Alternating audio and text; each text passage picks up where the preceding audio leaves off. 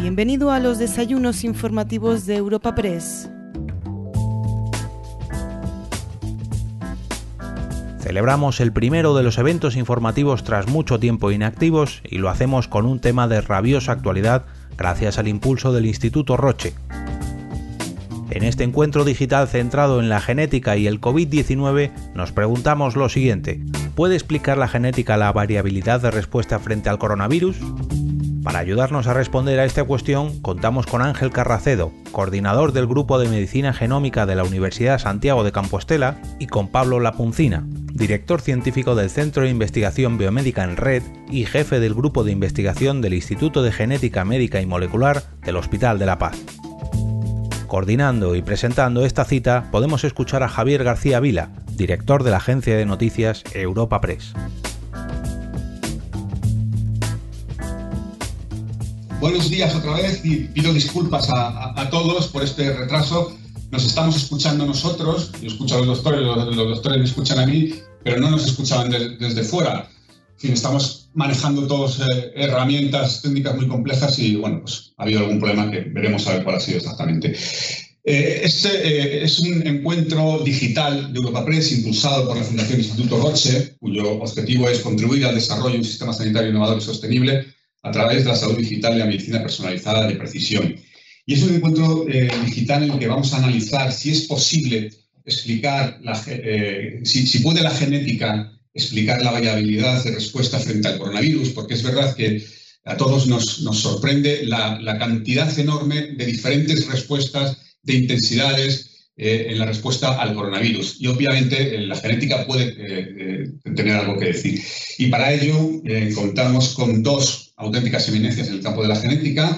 Voy a hacer una breve reseña curricular de cada uno de ellos, muy breve porque sería imposible leer, todos los currículos. Tenemos a Ángel Carracedo, que es coordinador del Grupo de Medicina Genómica de la Universidad de Santiago de Compostela, es catedrático de Medicina Legal de la Universidad de Santiago, director de la Fundación Pública Gallega de Medicina Genómica y director del Centro Nacional del Genotipado, eh, bueno, miembro de, numerosos consejos eh, de sociedades nacionales e internacionales. Y tenemos también a Pablo Daniel Lapuncina, que es director científico del Centro de Investigación Biomédica en Red de Enfermedades Raras, jefe del grupo de investigación del Instituto de Genética y Medicina Molecular de, eh, La Paz. Es licenciado en Medicina y Cirugía por la Universidad de Buenos Aires, máster en Genética Molecular con especialidad en Medicina Embriofetal. Eh, si os parece, doctores, lo primero que nos vamos a tutear para que sea un poco más fluido el diálogo, si os parece hacer vosotros una introducción contando lo que queráis y luego pasaremos a un turno de preguntas. Eh, empezamos contigo, Ángel, si te parece. Muy bien, pues nada, pues primero agradecer a, Europa Press y a la Fundación Instituto Roche. La verdad que un placer estar aquí con vosotros. Siento los inconvenientes técnicos que estábamos hablando, creo que a la nada al principio, pero eh, voy a empezar siendo ya más breve, compartiendo una presentación, si os parece, para, para contar estos aspectos. Y, y, bueno, eh, el, tema es exactamente como decías. Eh, en, una, en, una, enfermedad infecciosa, evidentemente el virus, la carga viral es lo importante, pero el huésped también, también importa. Es evidente, como muy bien comentabas, que hay personas que hacen síntomas leves eh, o prácticamente o, son asintomáticos, mientras que otros tienen síntomas muy graves, acaban en la UCI, incluso desgraciadamente fallecen. Em, eh, la enfermedad además cursa como una gripe, em, como una virasis eh, prácticamente normal, pero en algunos pacientes, en un momento determinado, eh, hacen una tormenta de citoquinas y tienen una reacción inflamatoria, sobre todo a nivel pulmonar, muy grave. Y, y esto no todo el mundo. Eh, también tienen a veces otros problemas distintos que los problemas respiratorios. Hay personas que hacen tromboembolismos, personas que tienen daño endotelial, problemas dermatológicos distintos, vasculitis, algunas veces algunos síntomas mm, más infrecuentes en otras virasis como anosmios son aquí frecuentes. Y en eso mm, los genes pueden tener un papel importante y es importante averiguarlo por varios motivos. Uno, para entender qué está pasando Entenderlo significa encontrar eh, vías sobre, eh, del proceso y por lo tanto potenciales dianas para fármacos. Si pudiésemos conocer a aquellos pacientes que, son, que van a ir mal o que van a hacer esa reacción em, eh, inflamatoria, inmunitaria tan brutal, podríamos, podría ayudarnos a predecir el riesgo y una actuación precoz Y también, obviamente, si predecimos las comorbilidades, que tienen un componente genético seguramente importante, podríamos anticiparnos a ellas, identificar procesos de intervención. Em, esto sería realmente muy importante. ¿Y cómo podemos averiguarlo? Pues hay distintas aproximaciones. Yo os voy a contar una y Pablo os va a contar otra. Em, la aproximación inicial para un problema tan complejo, donde importa el, ambiente, es decir, en este caso el virus y la carga viral, la cepa del virus, eh, pero importa también la persona, es hacer lo que se llama un estudio de asociación. Un estudio de asociación consiste en, recoger dos grupos de, mm, fenotipos definidos, de clases definidas. Por ejemplo, eh, mm, mm, pacientes que apenas tuvieron síntomas o son asintomáticos y pacientes graves o que fallecieron. O, por ejemplo, eh, gente que hizo el problema a nivel pulmonar y gente que no. Gente que tuvo tromboembolismo y gente que no. Gente que tuvo una vasculitis y gente que no. Y en ellos analizamos de, como sé que no solo son científicos los que nos escuchan, sino también mucha gente, eh, tengo que explicar que nuestros genes se pueden entender fácilmente como un libro enorme. Un libro como un edificio de 10 pisos. Una que os voy a contar, que la de Pablo, es leer, eh, que, os va a contar, es leer todo el libro. En esta solo se analiza una letra por cada página del libro. Em, el libro tiene aproximadamente un millón de páginas, el libro de nuestro genoma. Analizamos una letra por cada página, una letra en la que las personas cambiamos, le llamamos polimorfismo. Y miramos si, imaginaros un polimorfismo, este estas letras llamamos SNPs, em, Em, imaginaros un eh, eh, mm, con esta forma amarilla, otro snip, un snip que tenga la letra mm, A, otro que tenga la letra T. Veis que aquí hay mucho más amarillo en el fenotipo sin síntomas y aquí hay mucho más rojo en el fenotipo con síntomas. Significa que ese SNP, que esa letra, está asociada con ese fenotipo. Y, eh, claro, si para, hacer este, para hacer este tipo de estudios necesitamos muchísimos pacientes. En el estudio que ahora voy a contar em, prevemos 8.000 pacientes. Si tenemos que analizar casi un millón de, de, de, SNPs, de letras por cada paciente, estamos analizando eh, unos 7.000 millones de SNPs. Eso significa eh, un gran esfuerzo de análisis que llamamos de genotipado. Y eso lo vamos a realizar en el Centro Nacional de Genotipado, que es una estructura del, Instituto de Salud Carlos III, para hacer estos estudios de asociación masivos que se llaman estudios de GWAS, estudios amplios de asociación de todo el genoma, masivos de asociación de todo el genoma. Y vamos a emplear un chip para ello que, hemos también diseñado nosotros, que tiene 850.000 letras, incluyendo que cubre muy bien todas las rutas de inflamación y todas las, y todos los, eh, todas las rutas de inmunidad. Eh, y claro, para hacer esto necesitamos, para empezar, eh, un consorcio, hacer un consorcio. Y en un proyecto que, del Centro de Investigación en Red de Enfermedades del CIBER, que coordinamos Pablo y yo y que nos financia el Instituto de Salud Carlos III y el Fondo de COVID de la Fundación Amancio Ortega, eh, mm, eh, hemos hecho un consorcio que tiene aproximadamente unos 40 grupos en España y 10 grupos en Latinoamérica. Eh, en los que pretendemos recoger estos 8.000 pacientes. Em, eh, son grupos clínicos, la mayoría, que tienen que recoger además una información clínica muy detallada de los pacientes, eh, recoger las muestras. Tenemos la participación de muchos biobancos de España. los pacientes, los clínicos recogen muestras que se van a un biobanco. A nosotros nos parece esto la manera lógica de abordar el problema y no hacer colecciones privadas de muestras, sino que eh, las muestras de los eh, se vayan vayan a biobancos. Eh, cubrimos, intentamos cubrir, y gracias a que tenemos muchos amigos y muchos colaboradores en Latinoamérica, población latinoamericana porque es una población muy mezclada.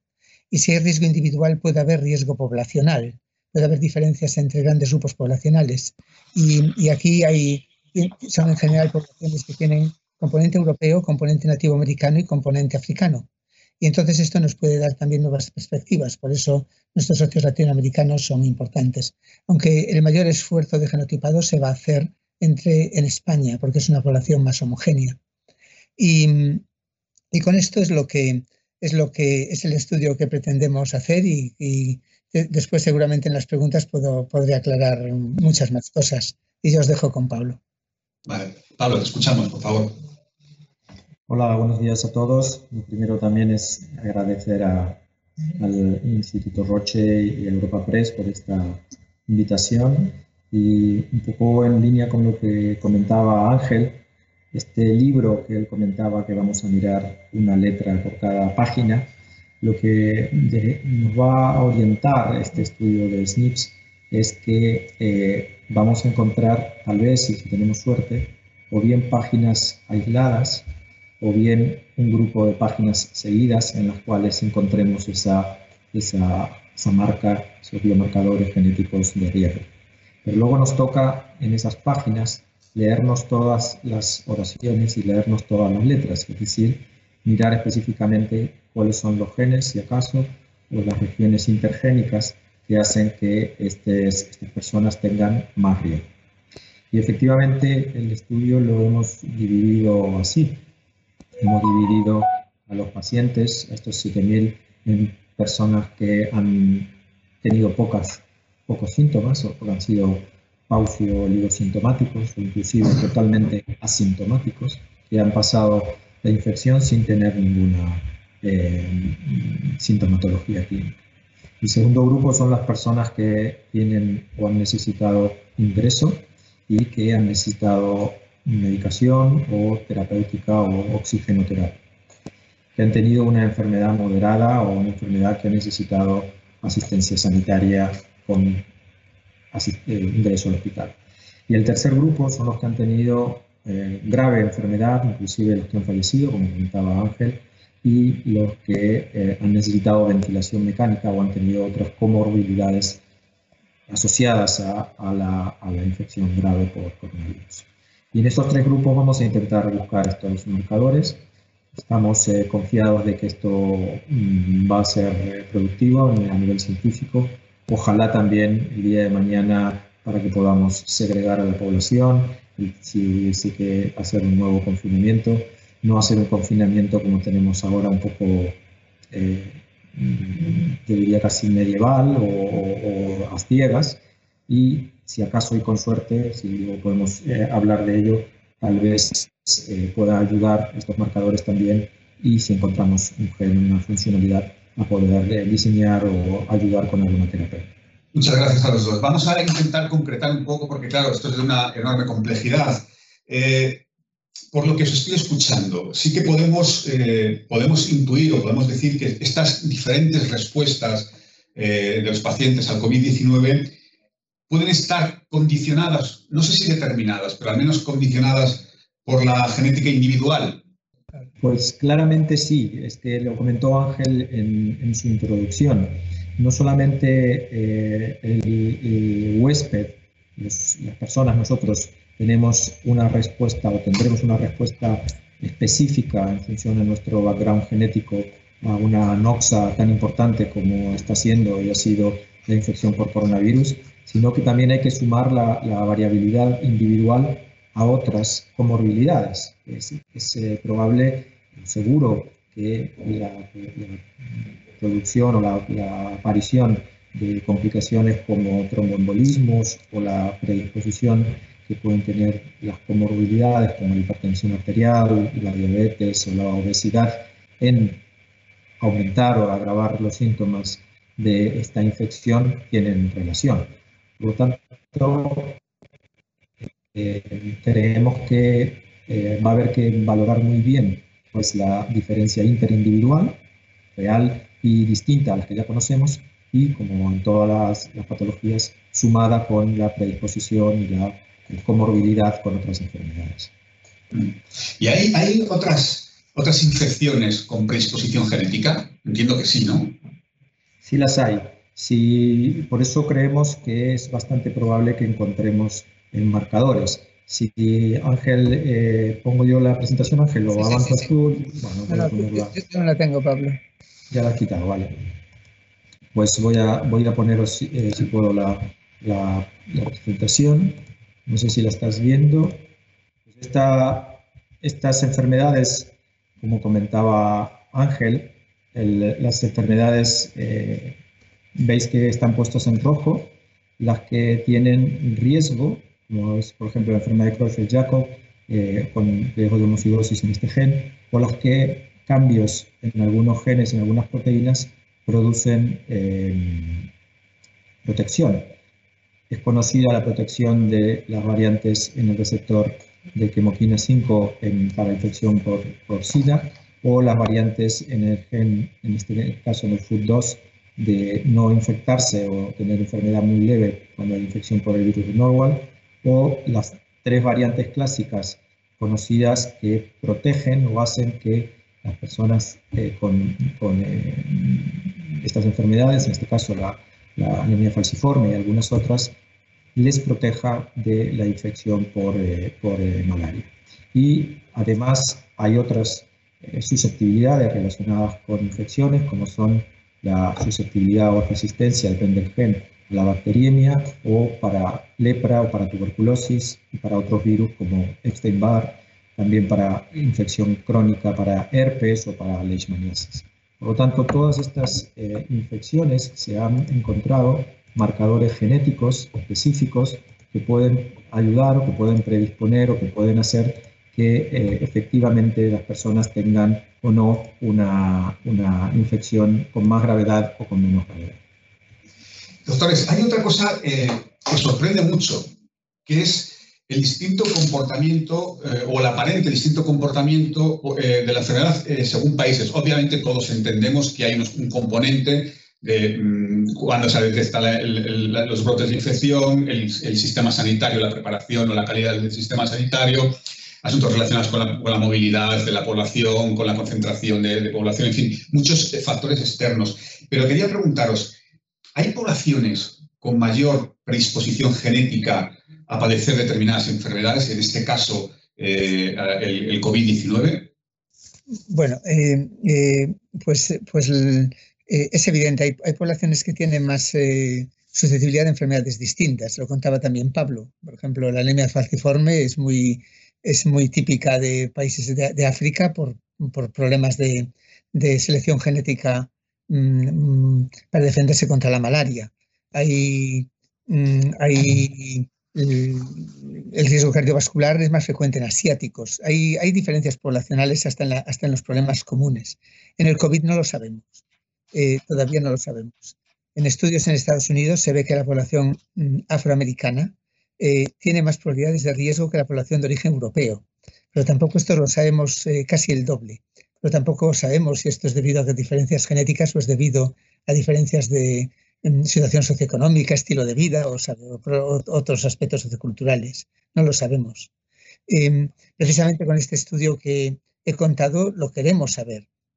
Em, hay, hay hipótesis que lo que relacionan con, eh, que ha salido mucho en la prensa, con, con haplogrupos del cromosoma Y, porque coinciden con las poblaciones en Europa de más riesgo, pero esta es una, una, hipótesis que a mí me parece una casualidad, pero lo veremos con el estudio.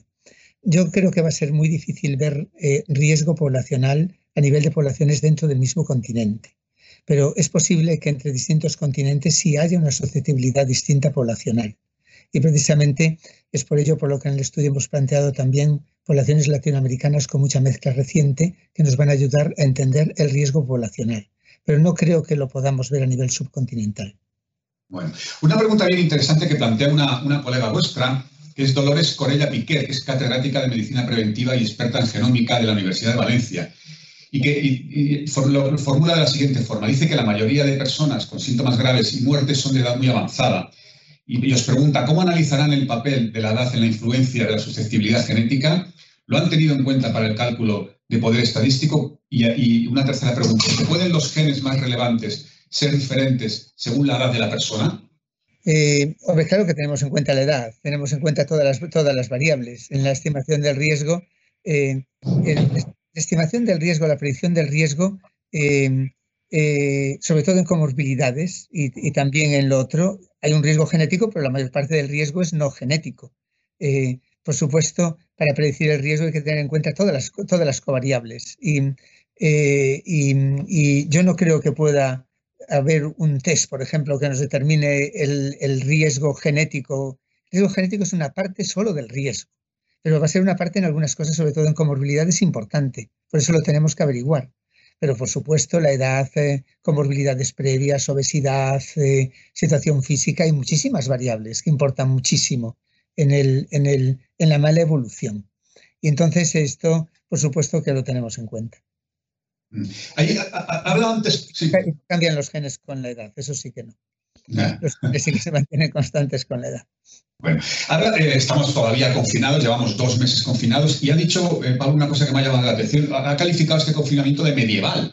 Todos pensamos en la peste negra y en, estas cosas, en otro tipo de confinamientos. En este sentido, eh, plantea Javier Ruiz Tagle, que es del economista, dice que se habla de hacer un confinamiento a la carta por el riesgo asociado al mapa genético y pregunta, ¿también se puede usar para dirigir distintos tratamientos que eviten que las personas corran más riesgos según eh, eh, más riesgo, o sea, que las personas que corran más riesgos eviten estadios graves de la enfermedad? Bueno, lo de confinamiento medieval era una, una comparación un poco exagerada, pero es verdad que lo que comenta Ángel es probable que vaya a ser así. Es eh, esperable que haya factores de riesgo, pero no nadie imagina o nadie quiere significar que una vez que tengamos fenotipado idealmente a toda la población, habrá gente que podrá salir inmune y, sin problema y otras que tendrán que quedarse confinados en casa. No se trata de eso, se trata de justamente poder valorar los, eh, factores de riesgo. Y a la pregunta que haces específicamente, de, que pregunta el periodista, sí, se sabe que em, cuando uno encuentra eh, de riesgo a través de estudios de asociación, con estudios de GWAS, se ha demostrado, hay un, trabajo bastante clásico de hace unos 4 o 5 años que, describió Nelson, que duplica o, triplica la probabilidad de encontrar una diana terapéutica. Por tanto, los marcadores genéticos o los, los SNP no solamente servirán para saber qué personas están mm, y sopesar el, riesgo específico, sino también para que eh, aquellos expertos, aquellos científicos están eh, abocados a encontrar nuevas terapias o a reposicionar medicamentos con estos marcadores tienen mm, doble o triple de posibilidad de encontrar una, una diana terapéutica. Eh, doctor, parece que esto es una carrera contra reloj, ¿no? Yo entiendo que hay mucha inteligencia del mundo ahora mismo dedicada a, luchar contra, contra el COVID-19, pero parece que, que vamos siempre contra el reloj y sin tiempo. En ese sentido, doctor, ¿cuándo eh, tendremos datos sobre ese estudio de 8.000 personas que nos ha contado al principio de su intervención?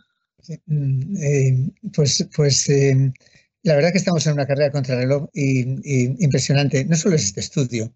En, en, una, la diapositiva, no lo comenté, en una diapositiva que mostré, vi que este estudio está integrado en una en, una estrategia internacional que está haciendo lo mismo, que, hay muchos estudios que están haciendo lo mismo, algunos de mucho poder. Hay más de 150 estudios coordinados en una, internacionalmente haciendo lo mismo. Eh, algunos muy grandes. El nuestro de los prospectivos es de los de más poder estadístico y los que involucran también poblaciones más mezcladas y también los que están recogiendo más datos clínicos. Pero, ¿cuándo lo tendremos?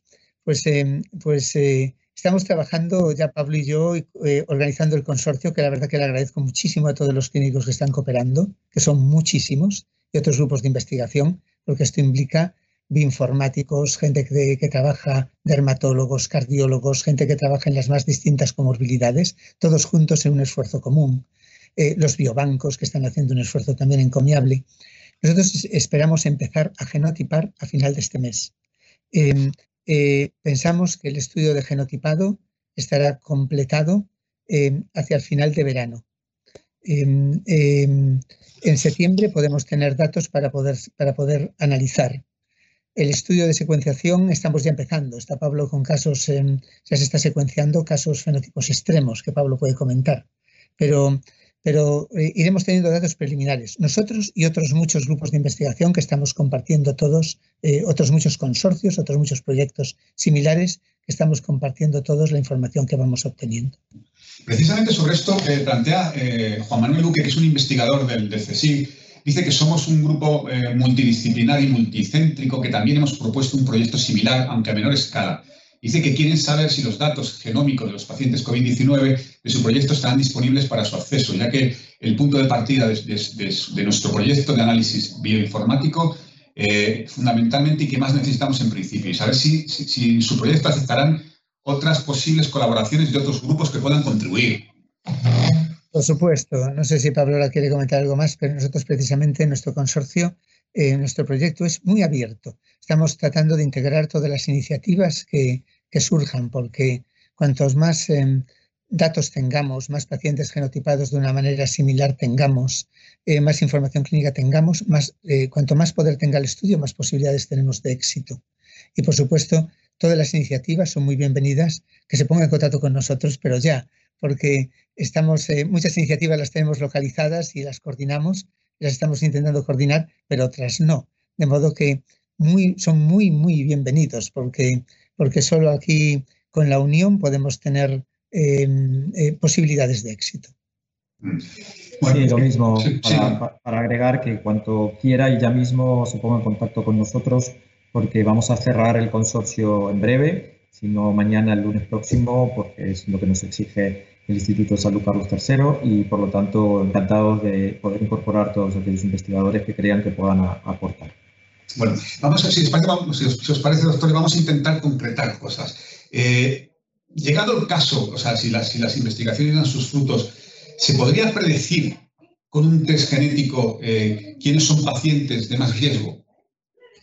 Eh, ya te contesté un poquito antes a esto, pero el test genético por sí solo, seguro que no. Eh, el test genético con, otras, con otros datos clínicos, es posible que sí, es uno de los objetivos del proyecto. Eh, el riesgo individual es un riesgo poligénico y es un riesgo que tiene otras cosas. O sea, importa el riesgo genético, pero vaya si importa la obesidad, la edad, eh, tantísimas variables. Todas hay que meterlas en, una, en, una, en un modelo matemático que prediga el riesgo. Pero por sí solo un test genético que te diga vas a ir mal, eso seguro que no. Pero es una variable que, va, que también hay que tener en cuenta para una predicción más segura del riesgo. ¿Y, podría eh, haber eh, personas genéticamente inmunes al COVID-19? Bueno, eso sería espectacular poder eh, em, encontrarlo, ¿no? Al principio de la charla hablábamos de que hemos pensado que son tres los grupos que debemos dividir en la población, pero sin duda alguna, ah, sin duda alguna habría un cuarto grupo, un grupo cero, si queréis, que es aquellas personas que han estado en contacto real con, con el virus y que no es que mm, se han eh, contagiado y han hecho poca clínica, es que algunas probablemente ni siquiera sean capaces de contagiarse. Es un grupo bastante difícil de poder identificar, pero confiamos en, luego de tener datos después del verano, poder eh, tratar de identificar estas personas, probablemente convivientes continuos de, claramente personas que han sido positivas o que han tenido cargas virales altas intentar ver si podemos eh, encontrar este, este, cuarto grupo. Es el, difícil, el más difícil de todos, es el que probablemente eh, nos cueste más poder identificar, pero sí es factible desde el punto de vista teórico, como ocurre con otras infecciones, de que haya personas que por variantes en, los receptores ni siquiera el, el, virus pueda entrar a las células. Eh, estamos viendo también, os habéis referido antes a, esto, es decir, que el COVID, la enfermedad no solo afecta a los pulmones, sino que eh, vemos cómo afecta a otros, órganos, es decir, al cerebro, a los riñones, al corazón, al hígado, a los vasos sanguíneos, a la piel, a la propia sangre, es decir, tiene un nivel de afectación enorme en, el cuerpo. ¿Esto también, ese nivel de afectación también depende de la genética o, no tiene nada que ver? Como siempre, depende en parte. Eh, pero, pero se supone, hay, hay un estudio preliminar hecho por el, por el registro de gemelos británico, donde han analizado comorbilidades en gemelos y, se, y calculan que el riesgo genético de las comorbilidades es de alrededor del 50%. O sea, la, genética debe explicar como el 50% de estas comorbilidades. El 50% son otras cosas. Por eso es particularmente una materia de mucho interés para nosotros. Em, eh, para mí me parece que vamos a poder aportar más en predicción de comorbilidades lo cual tendría mucho más, mucha importancia para la anticipación del problema, eh, para poderse anticipar a que una surja. Eh, eh, creo que es más importante esta aportación que predicción de riesgo, es mi intuición. Pero, pero por, eso, por eso es tan importante y claro que importa el riesgo genético también en ellas. Y eh, Gloria García López, que es Project Manager del Instituto de Investigación Sanitaria de Santiago de Compostela, pregunta si dentro de estos tres grupos que se analizan, si se va a diferenciar por edades o por patologías previas, porque dice que, parece que este es un factor fundamental, además del posible eh, componente genético. Hola, Gloria. Pues, eh, pues va se, va a hacer un análisis multivariante con todas las variables que estamos recogiendo incluyendo edad, todas las comorbilidades y muchísimos datos analíticos y muchos datos de otro estilo. El, estudio es, eh, hay que analizarlo todo conjunto en forma de análisis multivariante y vamos a hacer técnicamente para muchos eh, estudios relacionados con lo que se llama estimas de riesgo poligénico, teniendo en cuenta no solamente los genes, sino otras variables. También una, sí, ¿querías decir algo, Pablo? Perdón. También una pregunta muy, muy técnica, muy técnica, muy técnica, entiendo que, será muy interesante. La plantea María Dolores Molina Sánchez, que es del Departamento de Microbiología y Sistemas Simbióticos del Consejo Superior de Investigaciones Científicas. Dice que qué relación se establece entre la aparición de los SNPs y, que la población de mayor mortalidad supere una determinada edad. Y, añade, ¿se acumulan determinados SNPs en sitios particulares conforme avanza la edad? Bueno, pues no, no, no es que eh, se acumulen SNPs. Eh, la verdad es que la edad tiene otras, otros factores de riesgo, otras alteraciones eh, genéticas o genómicas. Las bien conocidas son las alteraciones o los cambios en la metilación de los genes, por ejemplo, ese es uno de los cambios epigenéticos más claros asociados al envejecimiento, no solamente en la cantidad de citocinas metiladas, sino en la distribución. Hay un desbalance de distribución en los promotores versus el resto de, de las regiones intergénicas. Pero la edad asocia a otros problemas que son las comorbilidades. Y un poco lo que preguntaba también usted antes acerca, preguntabas antes acerca de la, del mayor riesgo en hombres, no está muy claro, no sabemos en este momento todavía si hay algún marcador genómico que nos va a orientar por qué los hombres eh, tienen más riesgo en cantidad eh, real eh, y también en, en, gravedad. Es probable que las comorbilidades estén jugando un, papel importante, pero de ninguna forma descartamos de que pueda haber eh, biomarcadores genéticos o alteraciones genómicas, algunas que se conocen y otras que por ahí se encuentran, de que puedan estar también colaborando. Precisamente sobre esto, que es otra de las cosas que ha sorprendido, la mayor morbilidad en los hombres, precisamente sobre esto preguntaba, ahora que lo estabas tratando, eh, Pablo, pregunta Alejandro Mira Obrador, que es investigador senior de la Fundación Fisarío, dice que es muy curioso que el gen del receptor AC2 está ligado al sexo, como cromosoma X. Y le pregunta, os pregunta, ¿piensa que podría tener alguna relación con la mayor susceptibilidad a la COVID-19 detectada en hombres? Em, es uno de los candidatos, es uno de los genes candidatos obvios en, la que todo el mundo, que todo el mundo piensa. Em, hay bastantes variantes y SNPs en, en, AC2 y es una de las cosas que, en la que todo el mundo está enfocado. Em, eh, puede ser, lo veremos. Los, eh, primeros eh, estudios, los primeros datos del, consorcio internacional, los primeros datos recogidos, no apuntan hacia eso. Em, también otros genes candidatos son todos los genes que tienen que ver con inmunidad inflamación, HLAs, em, muchas cosas. Yo, mm, con tantos estudios de asociación realizados en tantas enfermedades complejas, casi siempre las predicciones mm, de lo que pensamos casi nunca se cumplen. Tenemos una, una eh, eh, conocemos muy poquito la etiopatogenia de los procesos, los mecanismos por los que producen las enfermedades, y casi siempre nos llevamos sorpresas.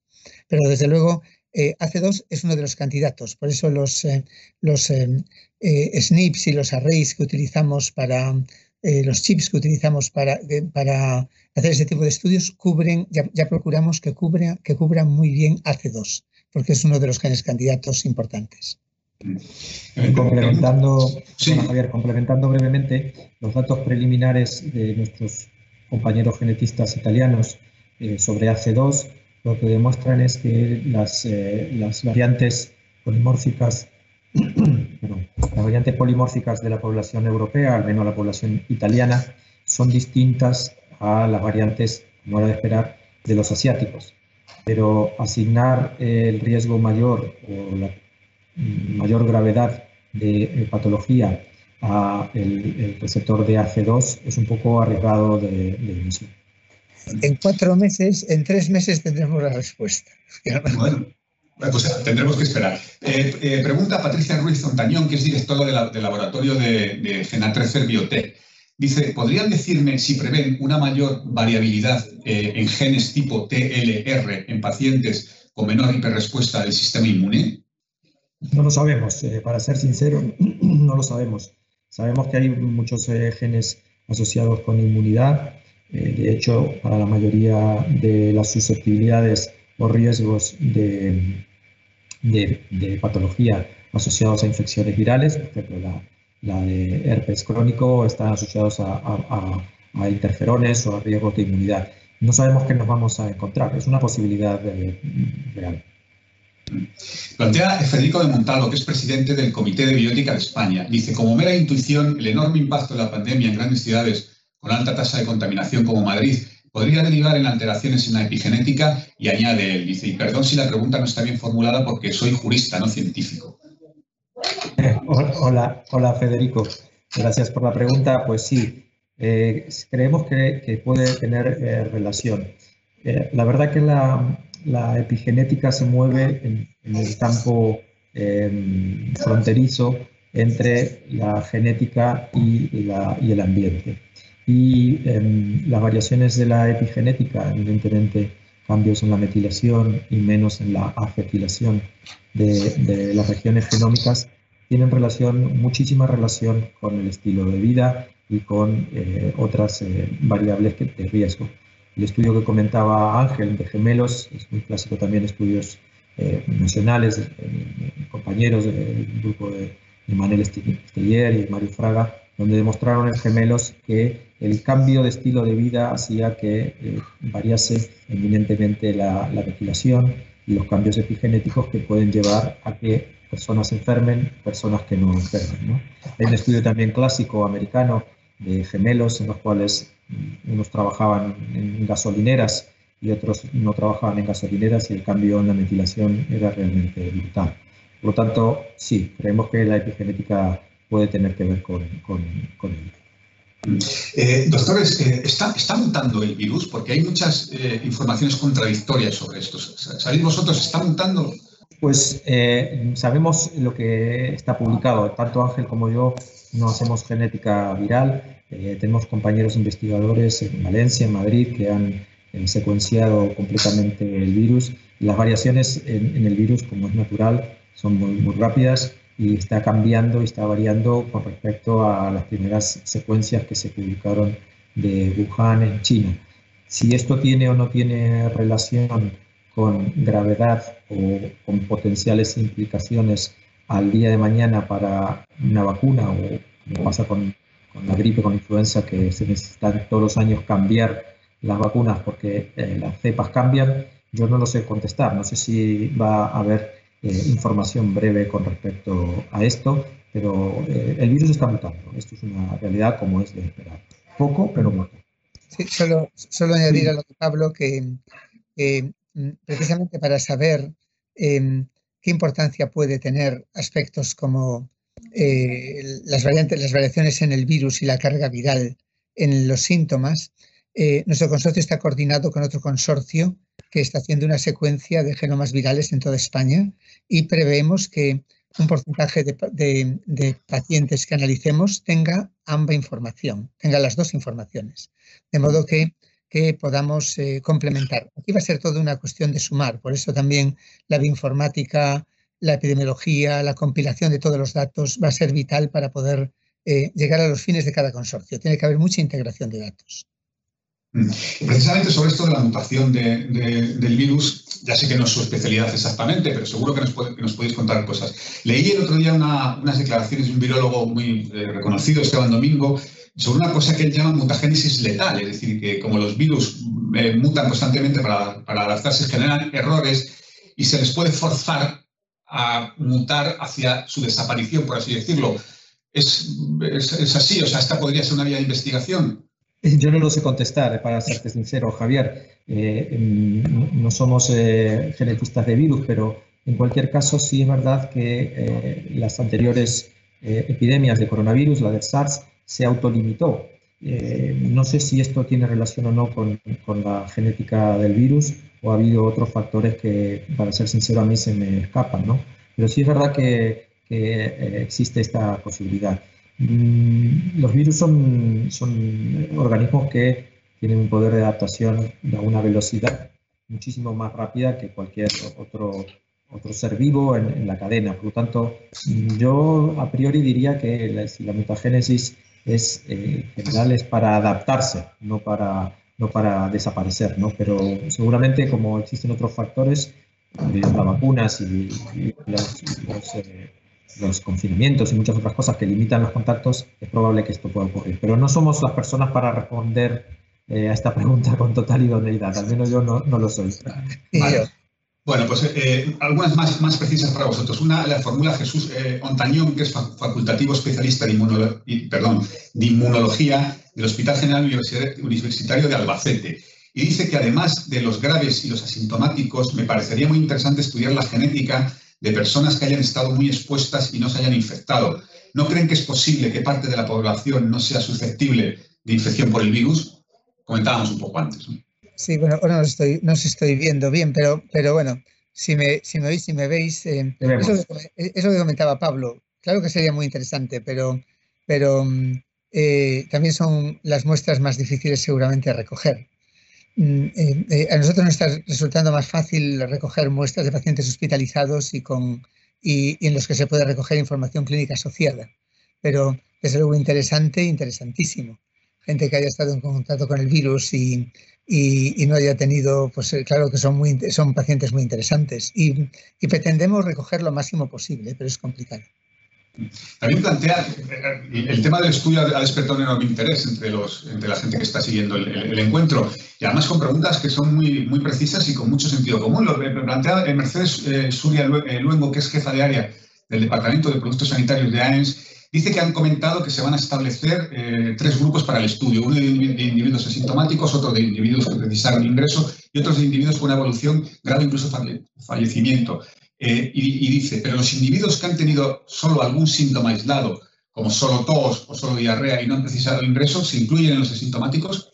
Eh, sí, sí, por supuesto que sí. De hecho, dentro de este grupo de asintomáticos, nuestra intención es poder reclutar a todo aquel que con una, una prueba serológica haya resultado positivo. Realmente lo más fácil de todo son la gran cantidad de compañeros de hospital que se están haciendo estudios dentro de los hospitales dentro de la, del chequeo serológico y que han tenido síntomas muy, muy leves, como, como bien comentas, y solo han tenido un, episodio febril de un día, o un poco de astenia, o un poco de tos y o diarrea, o cualquier otro síntoma eh, específico o inespecífico, pero que se ha comprobado que tienen IgM o IgG positivo. Esos pacientes, eh, pacientes o personas, individuos también son eh, bienvenidos y serán incluidos dentro de este grupo 1 de leves o oligosíntomas. Sí, son, son, muy importantes y por eso ahora estamos intentando hacer un esfuerzo también con medicina primaria, con atención primaria, para que nos ayuden a localizar este tipo de pacientes, porque para nosotros son muy, muy esenciales y, y nos están resultando más difíciles de conseguir, pero bueno, lo conseguiremos. Plantea el periodista Luis Marchal, dice que si habría alguna posibilidad de introducir factores genéticos a las pruebas PCR o serológicas. No tiene, no tiene nada que ver una aproximación con otra aproximación. Una cosa es el diagnóstico del virus, eh, eh, otra cosa es la determinación de la seroprevalencia de la inmunidad del paciente y otra cosa distinta es, eh, es la genética del huésped, que es lo que hablamos aquí. No tiene nada que ver. Vale. Azucena Martín Sevilla, que es redactora de Ciencia de Hipertextual, Dice, eh, han hablado de enfermedades protectoras frente al COVID-19 y pregunta, ¿se sabe cuáles serían los motivos? Han comentado, por ejemplo, el caso de la anemia falciforme en poblaciones en las que hay una mayor presencia de malaria. En el caso del COVID-19, ¿tienen alguna teoría similar sobre la razón por la que estas enfermedades concretas confieren dicha protección? No sé si ha quedado, eh, poco claro.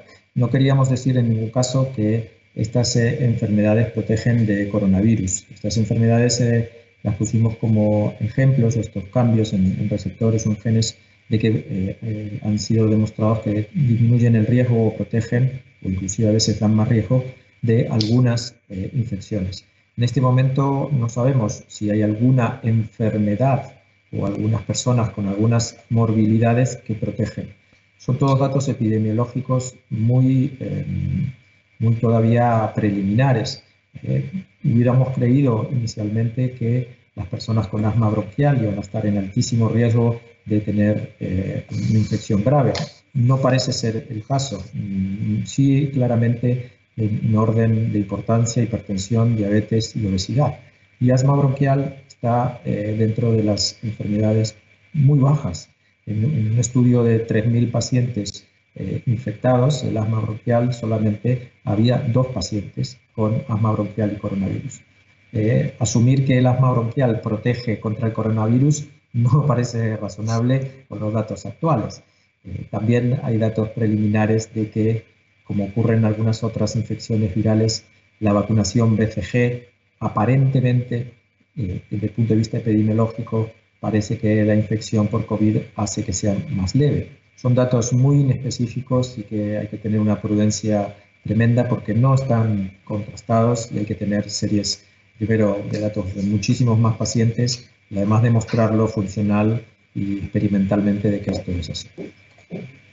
Eh, pregunta Michi Cristina Calviño, que es miembro del SEMIF eh, y, médico de familia en, del SERGAS. Dice que si tendríamos eh, capacidad, una vez tengamos estos resultados y se puedan aplicar a la práctica clínica, que si tendría capacidad la sanidad de, para realizar estudios genéticos masivos en la población para hacer que, de ser necesario, el confinamiento se pueda hacer de otra forma, se pueda hacer más a la carta. Mm, es que bueno, primero que esto seamos se, se, consiga, que se consiga, que es una hipótesis. Si, eh, yo, ya pienso que los marcadores genéticos por sí mismo, un test no va a permitir predecir riesgo mm, por sí solo, ni riesgo de comorbilidades por sí solo. Pero si hay que hacer marcadores genéticos, SNPs o análisis genéticos, ya se hace rutinariamente y claro que sí que tiene capacidad el sistema sanitario para hacerlo. No, no habría problema y, no sería costoso. Por ejemplo, unos pocos SNPs el coste es mínimo, pero, pero primero hay que encontrarlos y yo ya digo que esto es una, esto ya, la parte esta de genética es a largo plazo, no es una, no es una cosa tan inmediata. Entiendo. Una, un paréntesis, una, una, pregunta que a lo mejor sorprende, pero lo he leído eh, todos estos días. ¿Es cierto que la nicotina puede proteger contra el COVID? No, lo sabemos. Yo ni, lo he leído. hay que tener mucho cuidado interpretando todas las, viendo todas las informaciones. Sí, sí, no, no. Sí, pero bueno, esto no era el típico bulo. ¿eh? Esto eh, había por lo visto, vamos, han hecho investigaciones en Francia en las que al parecer había una posibilidad de que la. De que... Eso, los resultados preliminares tienen que ser contrastados con series muy largas y muy, y muy grandes y, resultados preliminares muchas veces no son confirmados por estudios posteriores. Javier, que no vaya a ser que la gente salga a la calle ahora cuando empiece la desescalada y los que no fumaban empiecen a fumar creyendo que con eso se van a proteger. Un, eh, presidente, un presidente de un país del este decía que el vodka también protegía. Entonces, con vodka y tabaco se soluciona todo. Eh, plantea Miguel Tarón, que es director de Oncología Molecular de SILDA, dice que si vais a poder analizar el grado, estado de metilación en este u otros estudios. Los, chips que están diseñados son chips específicos de genotipado, no son chips de, metilación. Es verdad que eh, teniendo el DNA y a posteriori se podría hacer estudios de metilación si vemos que alguno de los marcadores con, los 7.000 estudios más 2.000 de, de fuera del país de genotipado y luego, consecuentemente, el, análisis de genoma completo de un porcentaje de ellos, un 5% de ellos vamos a estudiarlo con genoma completo. Si hay alguna evidencia de que alguna de las regiones o alguno de los genes tiene que ver con metilación, eh, sería el segundo paso. En este primer proyecto no está contemplado hacer estudios de metilación iniciales en esta cohorte. Sí, exactamente. No solo añadir que nuestro estudio está centrado solamente en la, en la genómica, y, y, pero en la genética, pero no en la, en, la, en la metilación, tampoco en la transcriptómica, aunque también es una aproximación muy válida, pero tenemos que hacerla un poquito a posteriori. El estudio lo queremos concentrar en lo que tenemos. Pues, eh, también sobre, sobre este asunto, eh, eh, plantea Javier Eras Martín, que es especialista en molecular de Roche Diagnostic, dice, parece que existen varias cepas del virus y, pregunta, ¿cómo pueden afectar esa conjunción de distintas cepas con distintos huéspedes? es precisamente por lo que, por lo que queremos, eh, lo que contaba anteriormente. Estamos en colaboración estrecha con el consorcio que hace también secuenciación de, genoma del virus para tener un grupo de muestras común a ambos, en ambos estudios que nos permita integrar información. Eh, esto unido a otra integración de información que tiene que ver también, eh, mm, eh, aspectos epidemiológicos importan mucho. otros biomarcadores que van apareciendo. desde luego que, como decía Ángel, primero tendremos que evaluar cuál es el peso que tienen las pruebas genéticas para poder determinar si tienen una utilidad a nivel de salud pública y de todas vacunas o tratamientos. El peso no lo va a decir el estudio, pero yo a priori eh, coincido con lo que comentó Ángel, de que la probabilidad de que el estudio genético sea la única herramienta que nos permita tomar este tipo de decisiones, creo que no, no lo va a hacer.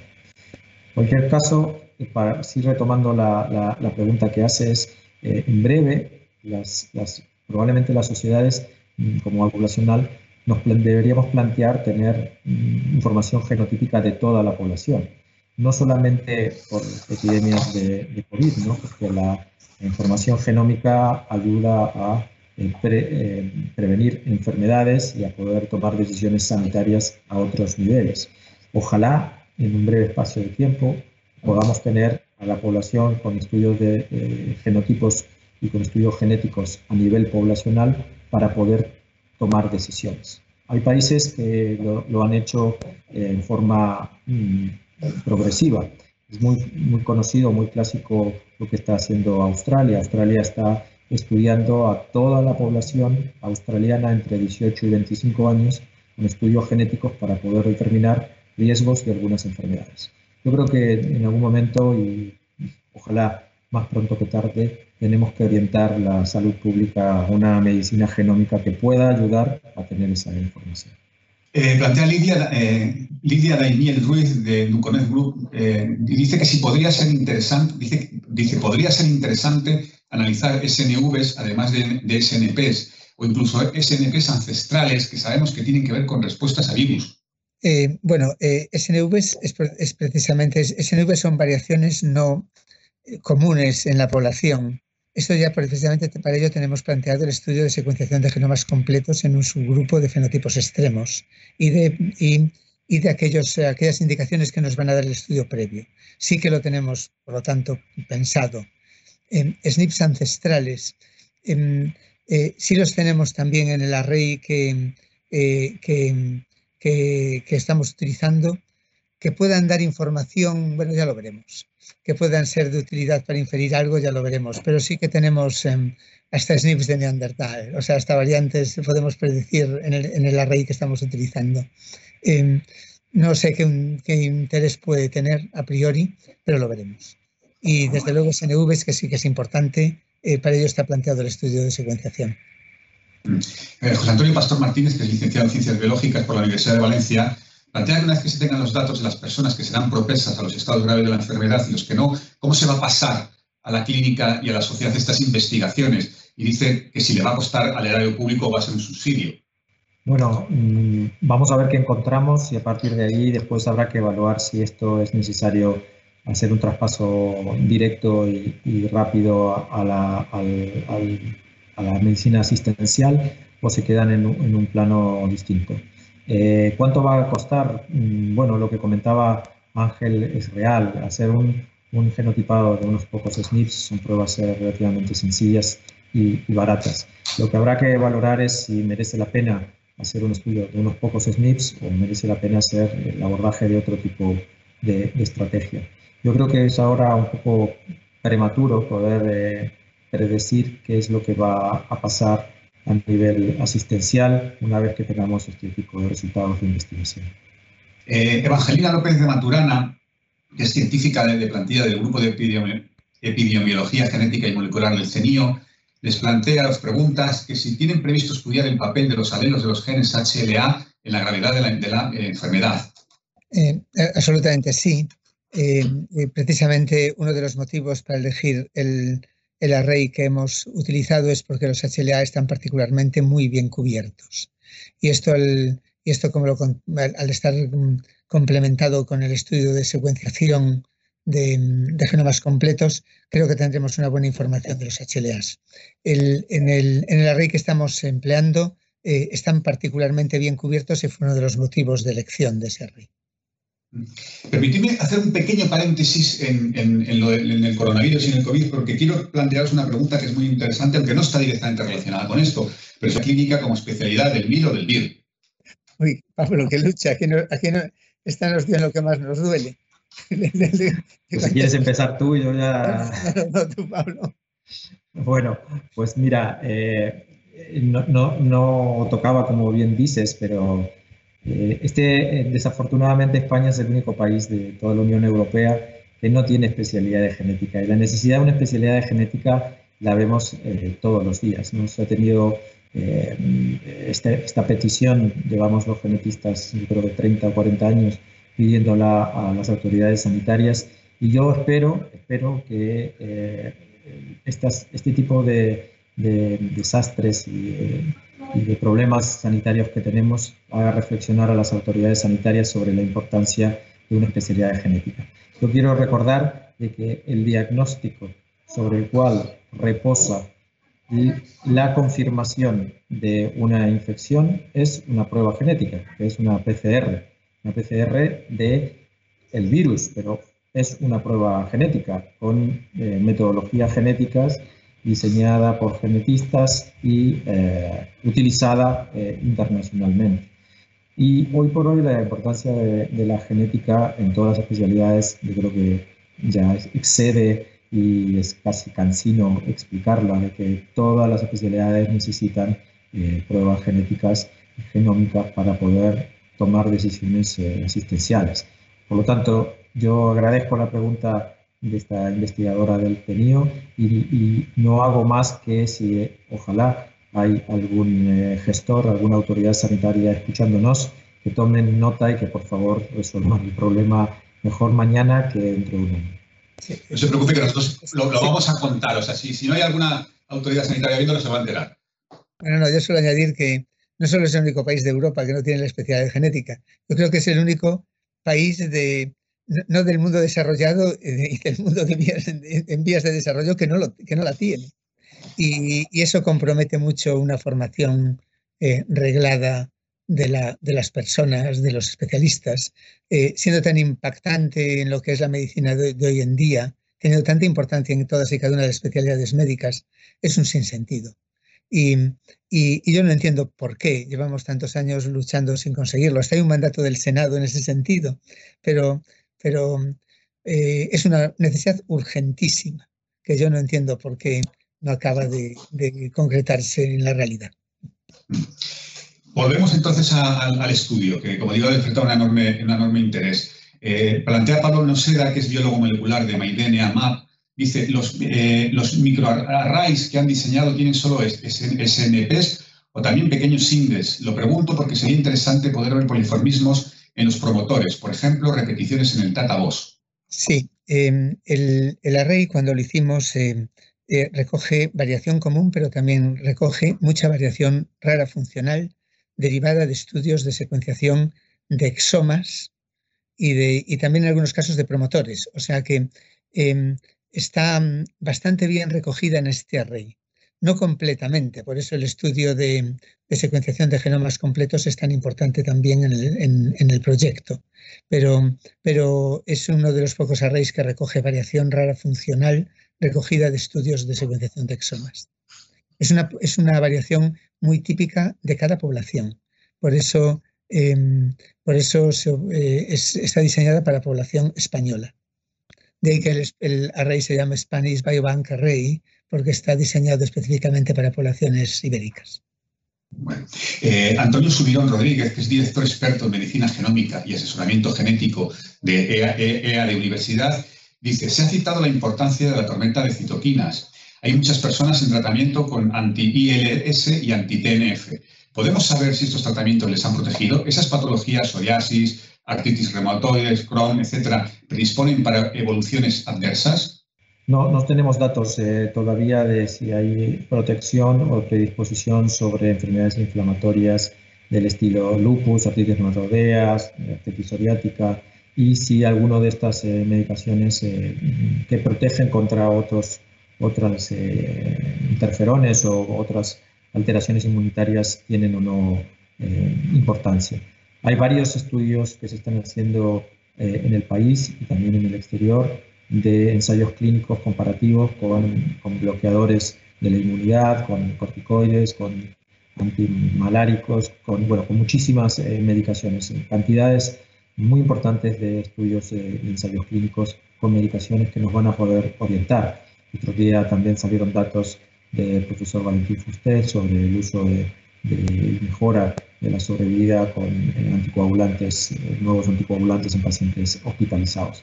Mm, tenemos que ser prudentes, no, tenemos datos todavía como para poder eh, decirlo. Ya quisiéramos estar en el mes de octubre y que el tiempo pase rápido por múltiples razones sanitarias, pero también científicas para tener estos resultados. Vamos a tenerlos, eh, si Dios quiere, en, el, transcurso del año y, veremos si eh, esta pregunta la podemos responder. Eh, Bruce Cormand, que es catedrático de genética de la Universidad de Barcelona, os plantea, ¿vuestros estudios contemplan el análisis de la posible influencia genética sobre la respuesta de los pacientes a determinados fármacos que se están probando en la actualidad? Eh, hola, Bru, ¿qué tal? Hola, Bru. Pues gracias por la pregunta. Bueno, eh, en, el, chip hay algunos SNPs que tienen relación con, la farmacogenómica, pero específicamente, específicamente no está diseñado para, eh, no es un chip de farmacogenómica, no es un, una raíz SNP para buscar marcadores farmacogenómicos y específicamente para muchos de los que se están utilizando no están específicamente esos SNPs incluidos. La verdad es que el diseño del chip no era fácil de, poder decidir, ya sabes que para producirlo y poder introducir nuevos, nuevos eh, SNPs eh, lleva muchísimo tiempo. Este era, un chip que ya estaba mm, diseñado, por lo comentó Ángel, de biobancos y con variación en población eh, ibérica. Y yo creo que, el tema de farmacogenética lo vamos a tener que abordar después si tenemos datos también. Sí, pero de, todos modos, Bru, para, es que, el chip está bastante bien cubierto en farmacogenética, ¿eh? pero sí que seguramente tengamos que complementarlo. Y desde luego estamos recogiendo toda la información eh, de, fármacos y, de fármacos y de efectos adversos. en, en, el protocolo que estamos haciendo extendido, a ver cuánta información somos capaces de coger. Pero pero el, el, el, chip no está mal, no está mal cubierta la farmacogenética. ¿eh? Está bastante bien, pero tendrá, habrá que completarla. Plantea Federico Plaza, que es director de Corporate Affairs de Roche, dice que cuando está, eh, está previsto que tengamos resultados concluyentes de su estudio para aplicarse en el ámbito de salud pública y en la práctica asistencial de pacientes. ¿Sería posible predecir en las fases iniciales de la infección si un paciente tiene alta probabilidad de evolucionar a tormenta de citoquinas? Es lo que comentamos. Eh, cuando, primero, eh, seremos capaces, o sea, es un estudio, es una, es una investigación. Eh, ¿Cuánto va a aportar la genética? No lo sabemos. Em, ¿Va a aportar algo? Esperamos que sí, por eso, por eso, em, por eso em, lo estamos haciendo. ¿Cuándo? Yo creo que, que dentro de unos meses, no solo de nuestro estudio, sino de otros estudios, tengamos datos preliminares. ¿Cuándo esto se puede trasladar? Un poquito más a largo plazo.